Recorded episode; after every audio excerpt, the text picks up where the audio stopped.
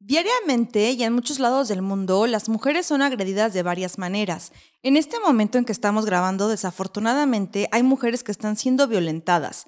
Es por eso que este episodio está dedicado a la violencia contra las mujeres.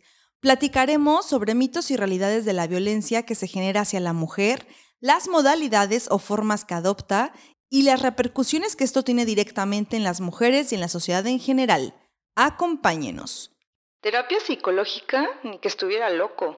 Todas las mujeres sueñan con ser mamás. El tamaño del pene importa. La escuela es la responsable de la educación de mi hijo. La homosexualidad es una enfermedad. Deja de soñar con tu negocio y ponte a trabajar de verdad.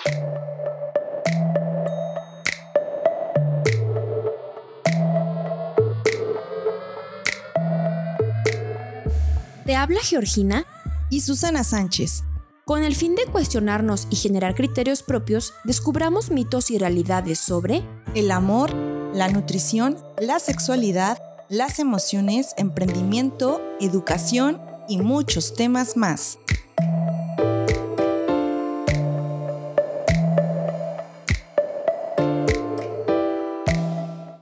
Hola, hola, ¿cómo están? Nuevamente les saluda Geo y Susana.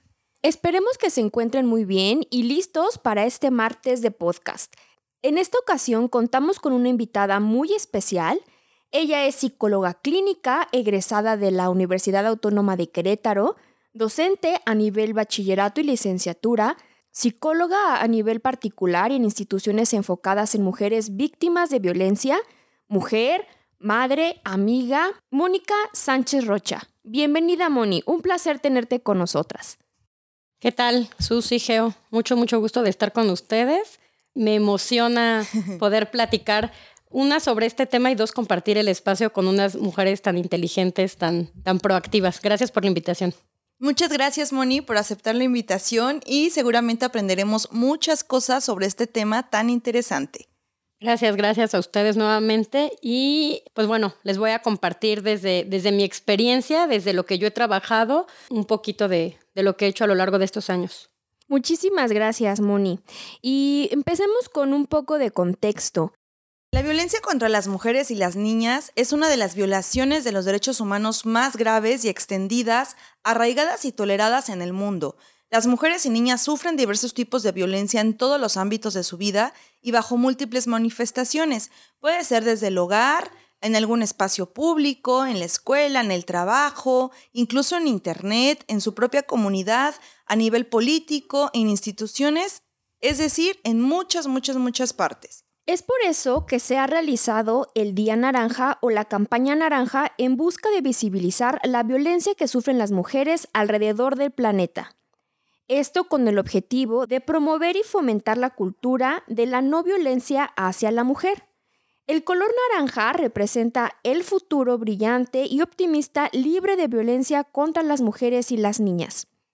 Desde 1999, en todo el mundo, cada 25 de noviembre se conmemora el Día Internacional para la Erradicación de la Violencia contra las Mujeres, y actualmente el Día Naranja se celebra no solo cada 25 de noviembre, sino cada 25 de mes, como parte de la campaña Naranja Únete. Y es que los datos y las estadísticas no mienten y son escalofriantes con relación a este tema de la violencia contra las mujeres.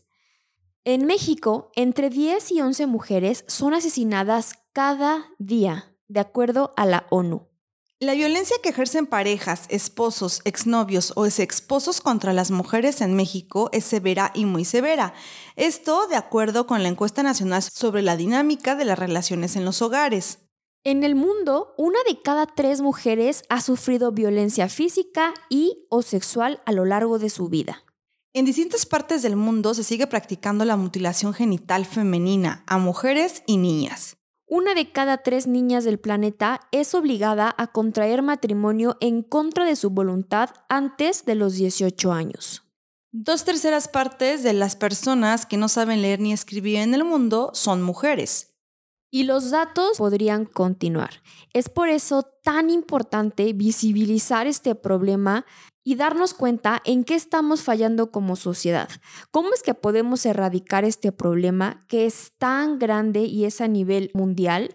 ¿Cómo podemos comenzar a dar pequeños pasos hacia adelante para poder prevenir esta situación? La violencia contra las mujeres no es normal ni tolerable. Les compartimos los mitos que a lo largo de este episodio iremos desmintiendo. Mito número uno. Las mujeres que son violentadas son de escasos recursos o nivel educativo bajo. Mito número dos. La violencia es algo que comúnmente llega a presentarse en las parejas. Y mito número tres. Las mujeres víctimas de violencia están ahí porque quieren o lo permiten. Con tanta información podrían denunciar e irse. Ahora sí, démosle la voz a nuestro especialista. Y Moni, ¿qué nos podrías comentar con respecto al mito número uno que señala que las mujeres que son violentadas son de escasos recursos o nivel educativo bajo? Gracias, Susi. Mm, ahorita, eh, retomando un poquito lo que decía Geo de la importancia de visibilizar la violencia contra las mujeres, es un día en particular en cual se hace esta um, serie de eventos en todo el mes naranja, en todo noviembre. Sin embargo, creo que es algo que tenemos que estar haciendo todos los días, esta parte de, visibilizar la violencia contra la mujer. Y me incluyo porque hasta que yo me dediqué a esto, me di cuenta de cuán grave es la situación. O sea, yo pensaba que yéndonos ¿no? a los mitos, pensaba que sucedía o que a lo mejor en comunidades o que a lo mejor en, mujeres sin educación, pero sucede mucho más de lo que yo imaginé. Sí son factores que aumentan el grado de vulnerabilidad, sí, pero no lo hace exclusivo y mucho menos, ¿no? Se da en todos los niveles sociales, pero además es un doble estigma cuando lo vive una mujer que tiene estudios o una mujer eh, que tiene una posición económica reconocida, es todavía más difícil justamente porque como es un mito, porque como se cree que ellas no lo sufren, es más difícil visibilizarlo tanto ellas mismas que se den cuenta, que lo acepten, que acepten la realidad por la cual están viviendo o que los demás crean que están siendo... Siendo violentadas. Exacto, es más difícil que se den cuenta que son violentadas. ¿Y han escuchado sobre los tipos y modalidades de violencia? Yo únicamente he escuchado violencia, por ejemplo, física, verbal, psicológica, sexual, económica. No sé si existan algunos otros. Sí, reconocidas, bueno, en Querétaro por la ley, la ley o sea, depende como del Estado y son correctos los que tú mencionas, pero si ahorita les, les pregunto si, si los han escuchado, es justamente por eso, porque a veces nos vamos o lo primero que pensamos es en violencia física, ¿no? Y las otras, ahorita veo que tienes conocimiento de ellas, pero no todo o no se conoce los alcances de las otras violencias. Yo, por ejemplo, eh, platico ¿no? con mis pacientes, la violencia física, un golpe, es, muy lamentable, obviamente tiene consigo eh, consecuencias emocionales, consecuencias psicológicas, pero queda una cicatriz y se borra. Sin embargo, eh, toda todo el maltrato psicológico, todo el, maltrato emocional, o sea, no se ve o no es visible ante nadie el daño tan grande, la afectación tan profunda que tienen las personas y el tiempo que lleva, a lo mejor no es lo mismo una cicatriz, algo, ¿no? Que te curas, algo médico, algo físico, que algo que tiene que ver con tus emociones, pues, no, no se ve. Entonces, regresando al mito que pensamos que muchas veces o, que se piensa solamente lo sufren eh, mujeres de escasos recursos o mujeres sin educación, bueno, conociendo los tipos y modalidades de violencia, podemos empezar a, darnos cuenta que suceden en más lugares o, a más mujeres de las que nosotros pensamos. Efectivamente, la violencia física es la que tiene que ver con alguna parte del cuerpo o con algún objeto, ya sea de manera intencional o no intencional, porque también sucede. Está la violencia psicológica, que es todo lo que afecta nuestras emociones, el hecho de que te minimicen y además son actos o omisiones, o sea, no nada más que te digan, el hecho de que no te digan, que no te tomen en cuenta, que no te pregunten, que, que te a la izquierda. hasta que no te hablen. Claro, eso, también es violencia. Eso no te pregunten. Exacto, no eres tomada en cuenta para nada, eso es violencia psicológica, ¿no? Y no nada más lo viven por parte de su familia o de sus parejas, ¿no? Lo viven también en el día a día, en el trabajo, con sus compañeros, de, una mujer hacia otra mujer, o por sea... Por parte de los hijos. Totalmente, por parte de los hijos también, porque es una cultura, una forma de educación con la cual han crecido y que a veces las mismas mujeres han reproducido o han permitido, ¿no? Este tipo de violencias.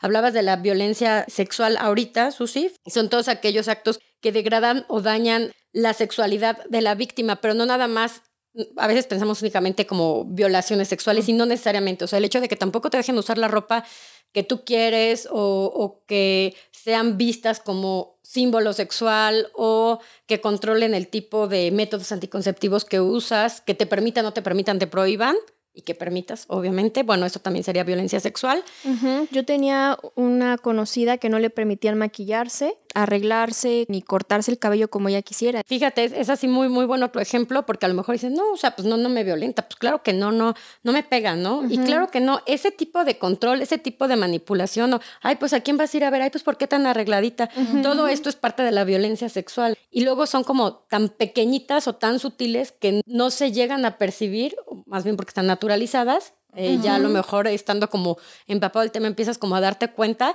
y eso, ¿eh? Yo, yo sigo dándome cuenta de un montón de cosas que Claro. yo pensaba que no pasaban en mi mismo contexto, en mi misma casa, en mi mismo léxico, o sea, Sí. viniendo de mí. Está como, como Sí. muy naturalizado. Justamente el episodio anterior es sobre masculinidades, Moni, y hablábamos de este tipo de mm, expresiones y de actitudes que muchas veces están disfrazadas con el, entre comillas, micromachismo, pero finalmente es agresión que posiblemente no nos damos cuenta, pero ya cuando empezamos a analizar a conciencia nuestras acciones, nuestro léxico, nuestras tolerancias hasta ciertas actitudes, nos empezamos a dar cuenta que es muchísima la violencia que se recibe día con día. Claro, Geo, que se recibe y a veces lamentablemente que se ejerce. O sea, también po- podemos caer en esas como, sí. en esas omisiones o en esas faltas, justamente porque, como bien dices, entre comillas, micromachismos, porque no son micro, siguen reforzando los roles y estereotipos de Sí, sí, género.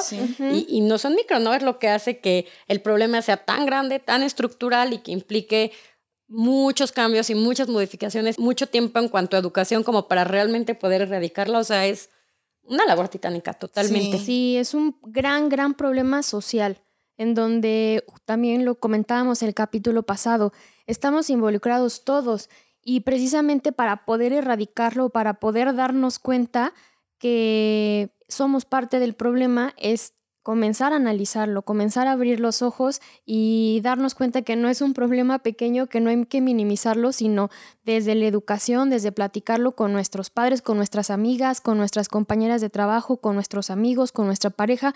Todos debemos estar involucrados porque sí es una, como bien comentas, una labor titánica en donde deberíamos estar involucrados desde el mm, niño más chiquito de la familia hasta la persona más grande. Sí, efectivamente. Esa es una labor de todos, todas, en, en conjunto. Y hasta el típico, ¿no? El date cuenta, amiga. Pues sí, date cuenta. O sea, de cuando vas visibilizando parte del trabajo como tal en mi área, en el área de psicología, es eso, ¿no? Como ayudar a que se den cuenta, pero es sorprendente cómo, pues, cómo está tan apropiado todos estos que llamas micromachismos y hasta que les empiezas a decir, ah, sí es cierto, o sea, nunca, ni siquiera se lo habían cuestionado, ni siquiera se habían dado cuenta. Y bueno, hablando de la que pensaríamos, que es la más visible y ni siquiera la, la violencia física, hay un- una herramienta que hace el Politécnico que se llama violentómetro, no sé si alguna vez han visto, seguramente sí, pero el violentómetro, o sea, empieza desde celar, mentir, engañar y así, ¿no? Va subiendo hasta un pellizquito, pero ni siquiera hasta que llegan y vienen violentómetro y dicen, no, pues es que, pues sí, una que otra vez me ha pegado, pero no se dan cuenta que los celos también era, está dentro de la, de, De la violencia. De la, violencia, violencia. exacto, dentro de todos esos niveles y pues no, no siempre son percibidas. Claro, el no, que, que no te permitan tener amigos o el que no te permitan mandar mensajes. Y no que te solo amigos, el celular. Claro, y no solo amigos, o sea, Varones. amigos varones, Varones, ¿no? sí. Este, ¿y a dónde vas? O hasta con la misma familia, ¿qué haces con tu mamá? ¿Y por qué tanto tiempo? ¿Y por qué te tardaste? Todo este control de tiempos y actividades y el estar fiscalizando qué actividades haces, es una forma de control, es una forma de dañar tu autonomía, de dañar tu autoestima. Sí, o sea, son como muchas, muchas las actitudes. Ya vas con esa típica amiga, ya no vayas con ella porque nada más te llena la cabeza de ideas. Exacto. Sí, sí, sí. Y, y es que sí, como si fuera la amiga y tú no tuvieras el criterio suficiente Claro. para decidir si lo que te dice la amiga te gusta, no te gusta, te sirve o no te sirve, ¿no? Claro. Y bueno, dentro de los tipos está también la patrimonial, que igual a veces podemos como no, no percibirla mucho, pero igual la- las dos son actos o omisiones porque a veces es el hacer y el no hacer que afectan el patrimonio, que controlen sus cosas, su- sus credenciales, su celular, que lo revisen. O sea, ahorita el ejemplo que ponías, ¿no? Como de revisar el teléfono, tiene que ver con la violencia patrimonial. Peor, obviamente, si se los destruyen, ¿no? Eso ya, y sucede, o sea, sí sucede que les rompen la ropa o que les rompen cosas. De verdad que sucede y es más común de lo que yo pensaba. Igual documentos, bienes, todo este perjuicio a, cosas, a posesiones que son de las mujeres, nos estaríamos refiriendo a la violencia patrimonial. Está también la violencia económica que tiene que ver con el uso ya específicamente como del dinero, o sea, ya no como del patrimonio como tal, sino del dinero. ¿Control de dinero? Puede ser el control, ya sea que o no te doy, por decirlo así, ¿no? El gasto, ¿no? No, no te lo doy, yo soy el que voy y paga, yo administro el dinero, yo soy el que lleva las cuentas porque soy el hombre. Eso es un tipo como de violencia eh, referido a lo económico en particular. Igual, ¿y en qué te lo gastaste? ¿Y qué compraste? ¿Y qué hiciste con el dinero? Es parte de la violencia económica. O si son digamos, tienen un trabajo y tienen un ingreso, también el control de sus ingresos, el control de sus recursos, es parte de la violencia económica. Y bueno, también sucede como en los ambientes laborales, ¿no? Esta violencia a veces económica que, que sí es algo un poquito conocido, que son desiguales los salarios, ¿no? El por ser hombre o mujer. Eso, eso es en cuanto al tipo, ¿no? ¿Qué tipo de violencia es? Y la modalidad es en qué contexto. O sea, pueden ser cualquiera de estos tipos y cambia el contexto en qué lugar sucede. Y el lugar en donde sucede o los espacios, las modalidades en donde sucede la violencia, puede ser en el ámbito familiar, cuando hay una relación familiar, o sea, puede ser con la pareja, puede ser con los hijos, porque también sucede mucho la violencia que infringen los hijos hacia, hacia, las mamás. O de mamás hacia mamás, porque también hay mamás que tienen hijas ya adultas, pero que también hay este tipo de, de violencia. Entonces, bueno, todo eso sería en el ámbito familiar, en el ámbito laboral, que bueno, es en tu espacio de trabajo donde hay como alguna posición de, de subordinación o hasta entre iguales se llega a dar. Eh, está la comunitaria, que también nos ha tocado ese tipo de, de violencia, o sea, puede haber cualquiera de los tipos de violencia en la modalidad comunitaria, que es la que ejerce tu vecino, cualquier persona, ¿no? Cualquier persona de la comunidad que no tiene un vínculo directo contigo sería como otra modalidad, otro espacio en donde sucede, la que es específicamente cometida por servidores públicos. otra de las modalidades es la feminicida, que es cuando se aplica cualquiera de las anteriores, aquí sí mucho más la... La física. La física, que te puede llevar hasta eso, ¿no? Hasta, hasta un feminicidio.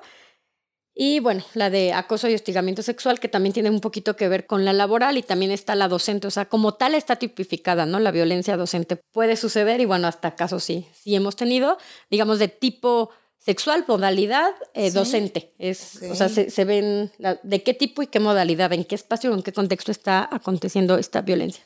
Ok. Y hace rato comentaba sobre la ley. Es la ley estatal de acceso de las mujeres a una vida libre de violencia para el Estado de Querétaro. Y adicional a la ley que comentas, Moni, del Estado de Querétaro, también está a nivel federal la Ley General de Acceso a las Mujeres a una Vida Libre de Violencia, la Ley Federal para Prevenir y Erradicar la Discriminación, incluso existe una ley para la igualdad entre mujeres y hombres y una ley para prevenir y sancionar la trata de personas.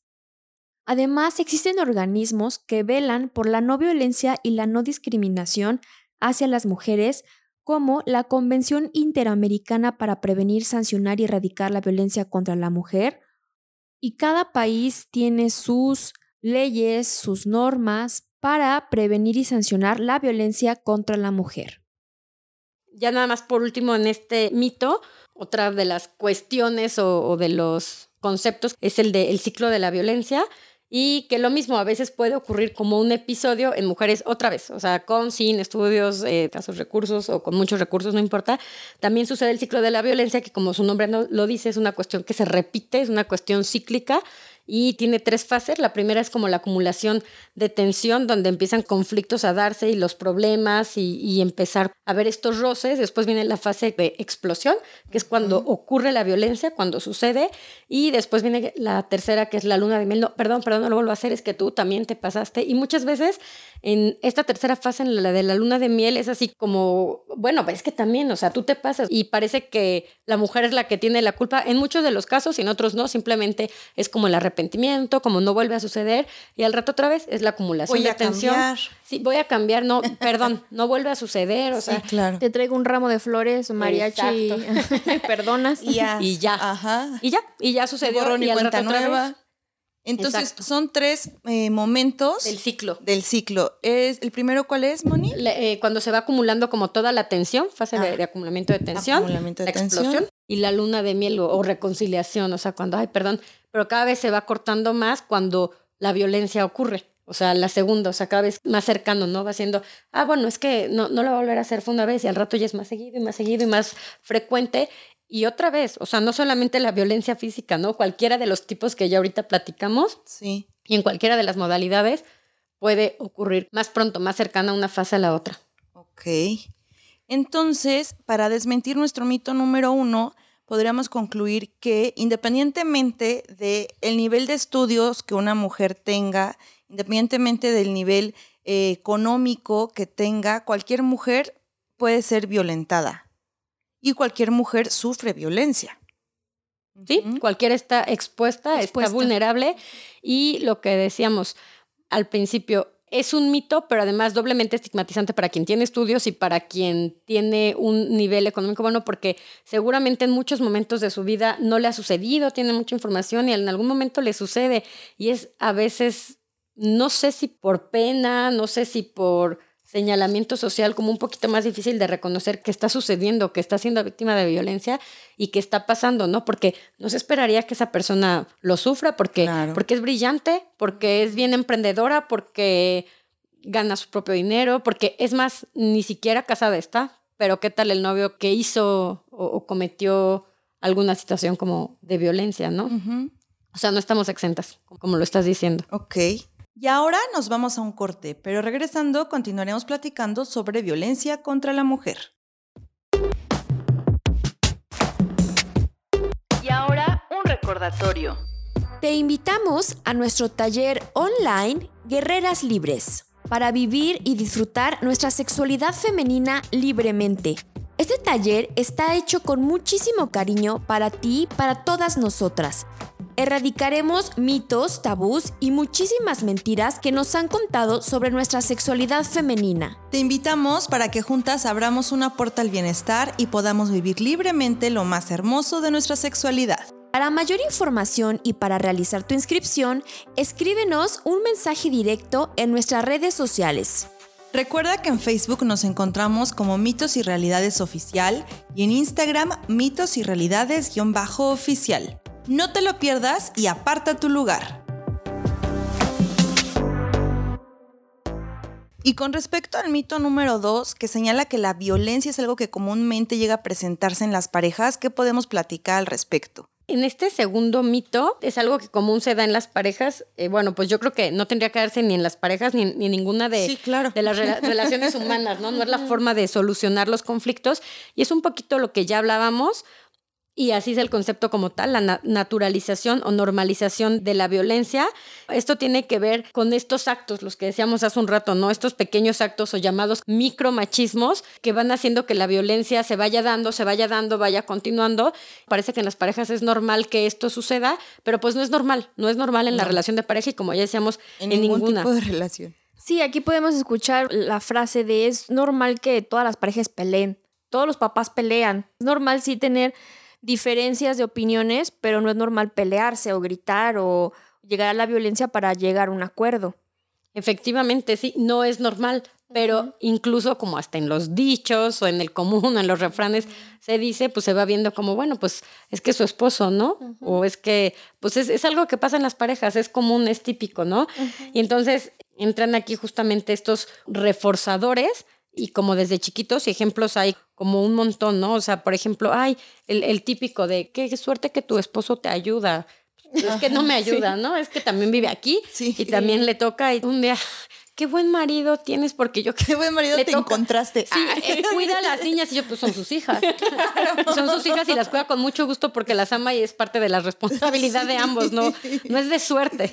No es cuestión de suerte. Se reconoce, pero también a la mujer se le tiene que reconocer. Es que aquí es como si ya de, la mujer fuera obligatorio, o sea, ya, no se ve, ay, qué buena que cuida a sus hijos, no nunca lo dicen, pero el hombre, ay, qué bueno, qué lindo, qué chulo que, que lo hace, qué maravilloso. Y lo hacen como de manera como muy implícita, pero pues son todos estos forzadores. Igual otros así típicos y clásicos, el de corres como niña y son todos estos estereotipos que van como reforzando, reforzando todo el tiempo y haciendo estas diferencias.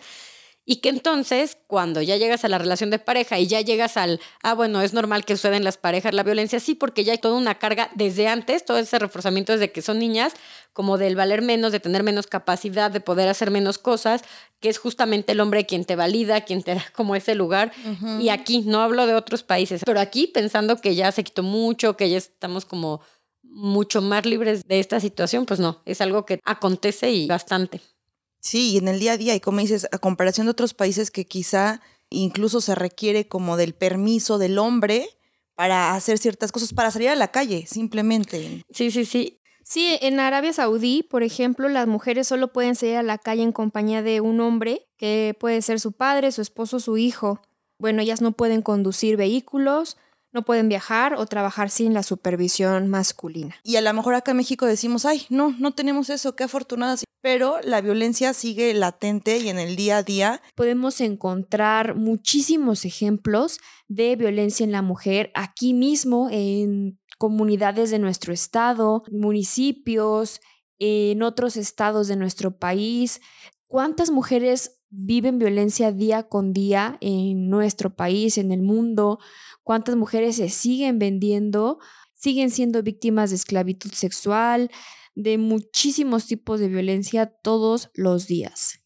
Y aquí en, estos ejemplos que dicen es así, supermercado. Hay otro tipo como de constructos sociales que nosotros mismas nos van limitando, que no se ven, que no es que estén escritos, que no es que la ley te lo prohíba, que no es que se diga, hay un concepto que se llama suelo o piso pegajoso, que es justamente como este dilema psicoemocional que viven las mujeres para desarrollarse en espacios profesionales. Bueno, voy, lo hago, no lo hago, a qué me dedico. Y entonces llegan a sentirse a veces como inseguras de desplegar todas sus capacidades y de poder hacer las cosas de las cuales son capaces por este dilema, por este dilema de estar en casa, ¿no? Y, y cuando el trabajo que se está haciendo ni siquiera es valorado. Y, a mí me sucedió, yo antes de, tener hijas tenía una compañera que, bueno, ya tenía hijos en la prepa y en la universidad, pero estaba estudiando la maestría, hacía un montón de cosas. Y decía, qué bárbara, ¿cómo puedes con hijos, maestría y aparte las clases y un montón de cosas? Me dijo, no, pues es que hay tiempos para todo, o sea, no, no está peleado con la maternidad. Y sí, paró, en, en teoría parar, ¿no? Pero paró seis años, ¿no? A mí se me hacía como, ¿cómo? ¿En qué momento? O sea, como, ¿por qué me voy a parar, ¿no? ¿Por qué voy a detener? Porque en ese momento no tenía hijas, ¿por qué voy a hacer una pausa y voy a cortar como todo mi desarrollo profesional, que no es cortar, pero, pero me decía es que no, no lo cortas, porque también ese tiempo que estás dedicando lo estás dedicando a, a criar a un miembro de la sociedad, a, a, llenarlo de valores, a ser una persona incluso funcional, un buen ciudadano, y no es cualquier trabajo. O sea, la crianza se minimiza y no es cualquier trabajo, incluso los trabajos que tienen que ver con cuestiones como domésticas, de crianza, de cuidados, como puericultoras y demás. De verdad que no es menor el trabajo, es un trabajo muy complicado y estás trabajando con los próximos miembros de la sociedad y son trabajos muy mal pagados. Entonces, claro, si lo haces en la casa de gratis con tus propios hijos, menos. No tiene importancia ni relevancia. Es como, ah, no trabajas. No, sí trabajo en la casa con mis hijos. Y un buen. y un buen y sin remuneración, o sea. un trabajo delicado. Exacto. A lo mejor no es una remuneración económica, pero sí tiene la remuneración, como bien dices, de estar educando a futuros ciudadanos Mm, responsables. Y una cosa es, sí, que tú lo puedas definir, que tú lo puedas decidir, hacer precisamente eso de, ok, hacer la pausa, pero por tu convicción, porque tú lo decides. Y otra cosa muy diferente es porque el marido te lo impone. Ahí es como la fina línea entre si es violencia o no es violencia. El marido, la sociedad y este concepto que les decía el suelo pegajoso es este dilema en el que no, no te lo impide tu marido, pero tú misma entras en el dilema social, o sea, estaría haciendo bien o estas culpas de como mamá, es que lo estoy dejando mucho tiempo y hay muchas culpas como mamá. Yo no soy buena madre. No, porque lo dejo y me voy a trabajar, pues el papá también se va a trabajar y también los deja mucho tiempo y tienen el mismo, la misma responsabilidad por igual, ¿no? Claro. Y ahorita que comentaban esta parte de, del trabajo de la carga doméstica, Fíjense que en pandemia para las mujeres creció más de la mitad esta cuestión del trabajo doméstico, la carga, y pasó de 20 horas a la semana a 50. O sea, imagínense 50 horas de más que obviamente no son remuneradas, ¿verdad? Efectivamente, y sí. reconocidas. Nada, nada. A veces cuando mis padres me dicen, no, pues que yo no trabajo, no trabaja, eh, ¿Quién hace tal labor? ¿Quién cocina? ¿Quién plancha? ¿Quién no sé qué? ¿No? ¿De qué hora es su jornada? ¿De ocho horas? No, es de 24. Por, bueno, bueno, no porque cuando se duermen. ¿Trabaja fines de semana? Sí. ¿Tiene los puentes, estos días inhábiles? ¿Existen? No. Y por supuesto que si ella no estuviera en casa, el esposo no podría salirse a trabajar. O sea, si ella no está, si ella no llevara todo eso del hogar, tendría que pagar quien cocine, tendría que pagar quien limpie, tendría que pagar quien le lave la ropa. Y es que no se ve, ese trabajo de verdad tristemente no se ve, pero para que él pueda ser funcional y pueda hacer todas sus actividades, hay alguien detrás haciéndola. Digamos, por X circunstancia, ¿no? La mamá no está, por algo no está y el papá se tiene que quedar a cargo de los hijos, va a tener que conseguir a alguien que se encargue de todo eso, pero tendría que pagarle. Va a tener que pagar por el cuidado de sus hijos, va a tener que pagar por quien le haga la comida, le lave el plancha, etcétera. Entonces, claro que, y le dije, no trabaja, el hecho de que él pueda salir y realizar sus labores, su trabajo, es porque ella en casa está haciendo otro trabajo. O sea, los dos están trabajando y entonces así es como pueden ir sosteniendo a la familia, ¿no? Claro, y hay que verlo como parte de el funcionamiento de un equipo. Y aquí también encontramos un dato, precisamente en México, relacionado con lo que comenta Moni, que en seis de cada diez hogares el padre es una figura ausente a pesar de vivir ahí, debido a que no se involucra en las labores domésticas ni atienden las emociones ni de pareja ni de hijos. Y, bien interesante lo que comentas, porque no es nada más su ausencia. Ahorita, como mencionas al final, la parte emocional, pues sí. O sea, ni siquiera hay como presencia en ese sentido, en respaldar todo lo que sucede y acontece en la dinámica familiar en el ámbito emocional. O sea, sí, igual no, no lo había pensado hasta ese alcance. O sea, es grande la implicación esta, esta ausencia y entonces todo lo que está cubriendo la mujer, ¿no? O sea, no solamente las labores domésticas, la administración, de los tiempos del hogar, la administración económica, sino también cubriendo esta parte emocional que es fundamental, ¿no? O sea, pienso en, en un niño, en criarlo, en un adolescente, en todo lo que los atraviesa en cuanto a sus emociones, pues ¿quién está ahí? Pues su mamá. Sí. Claro. Y estas actitudes aunadas a machismo, que también es súper común, estamos hablando ya de que la mujer recibe violencia en la familia, recibe violencia en el noviazgo, y es el reforzar estos mismos estereotipos que ya estábamos comentando anteriormente, en donde la mujer tiene que ser validada por un hombre, en donde la mujer tiene que mm, trabajar en casa porque es su labor como mujer.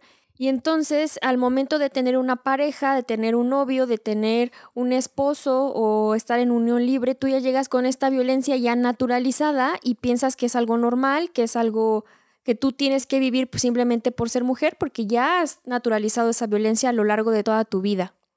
Y porque se considera que ya por ser tu esposo, bueno, puedes discutir, te puede gritar, te puede golpear, pues al fin y al cabo son, es tu pareja. Y todas estas actitudes de violencia no, no son normales.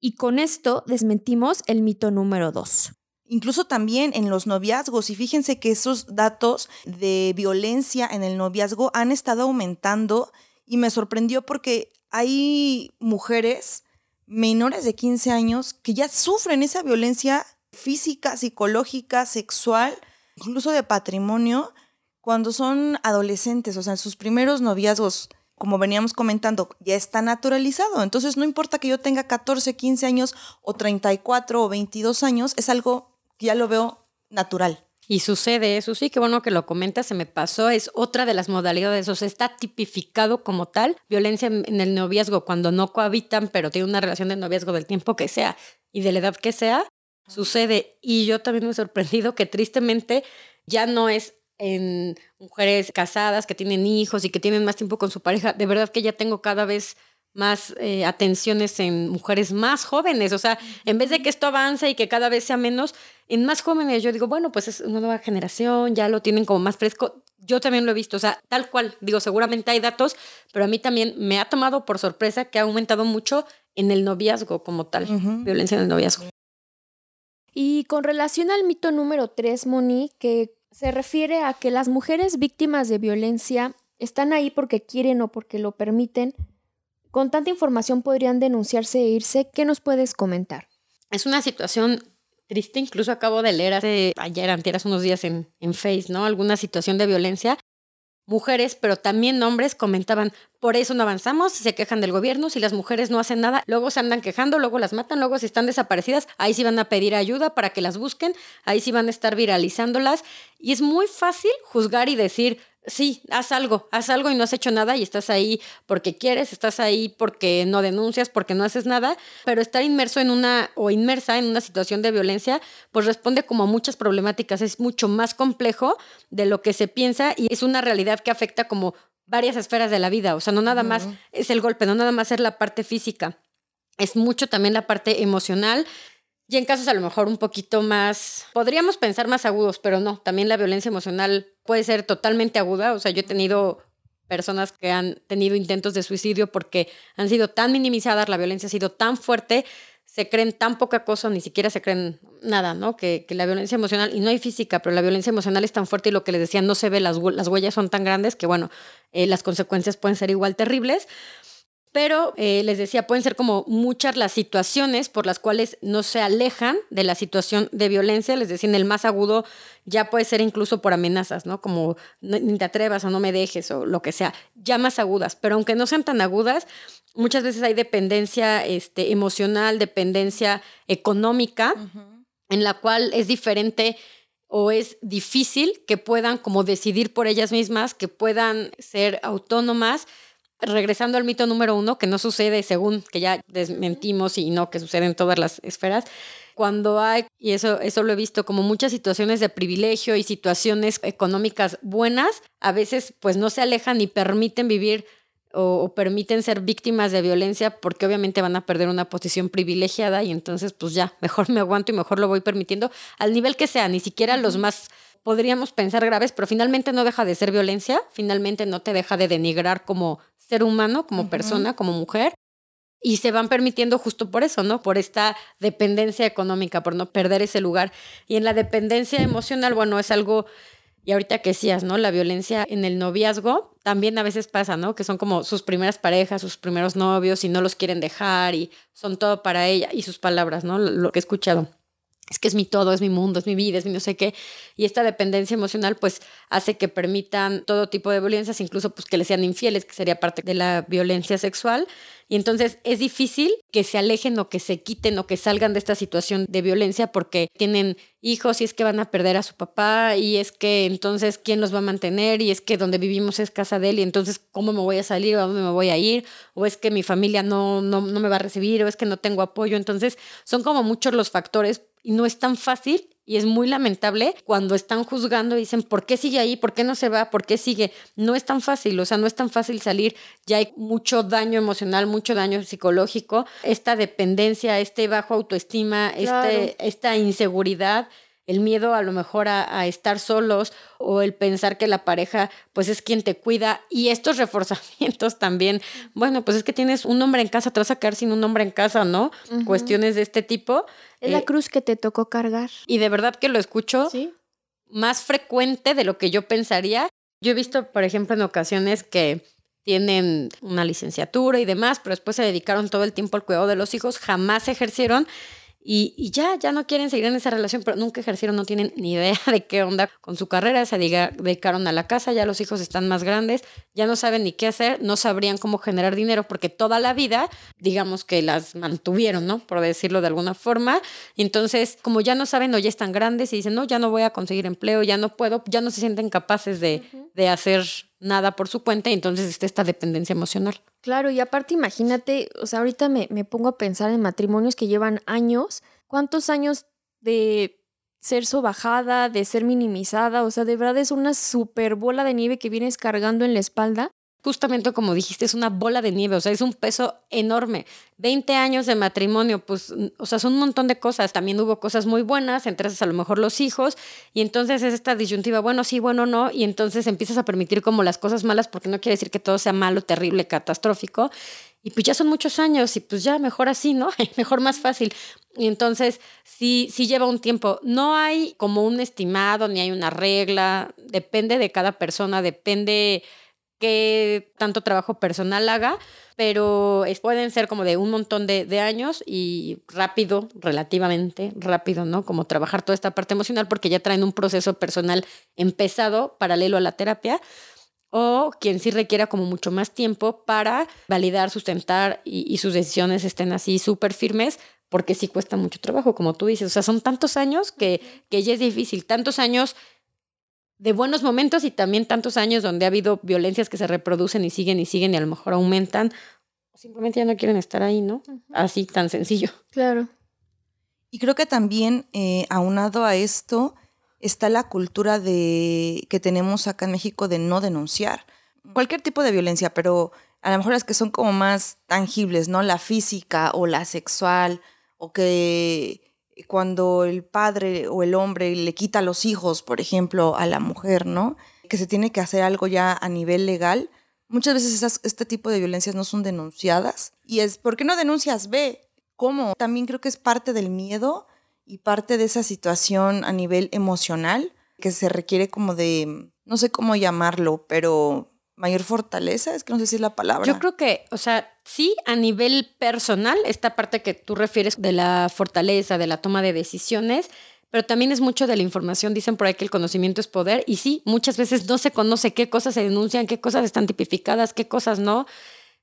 Tristemente, y pues sí, obviamente por todo lo que hablamos, por todo el daño emocional, perdona, no hay reconciliaciones, entonces las denuncias o las demandas pues van para atrás, ¿no? Y entonces a veces no prosiguen o no continúan con los procesos porque no es nada más de que voy y la pongo y ya, no, tienes que hacer como todo un procedimiento y darle seguimiento, pues no, no es como lo mejor, ¿no? Que se echen para atrás, pero el problema es que cuando esto sucede, pues ya legalmente pierde cierto valor lo, lo que hicieron, ¿no? Las, las órdenes que tienen o los procedimientos que han avanzados. Por eso mismo, a veces, si estás seguro o no, si sí lo va a hacer o no, porque después terminan perdonándolos. Entonces, también sucede que no quieren a lo mejor levantárselas o llegan a, a, procesos conciliatorios cuando no tendría que ser lo mejor como conciliar, ¿no? Hay que levantarla como tal, la denuncia.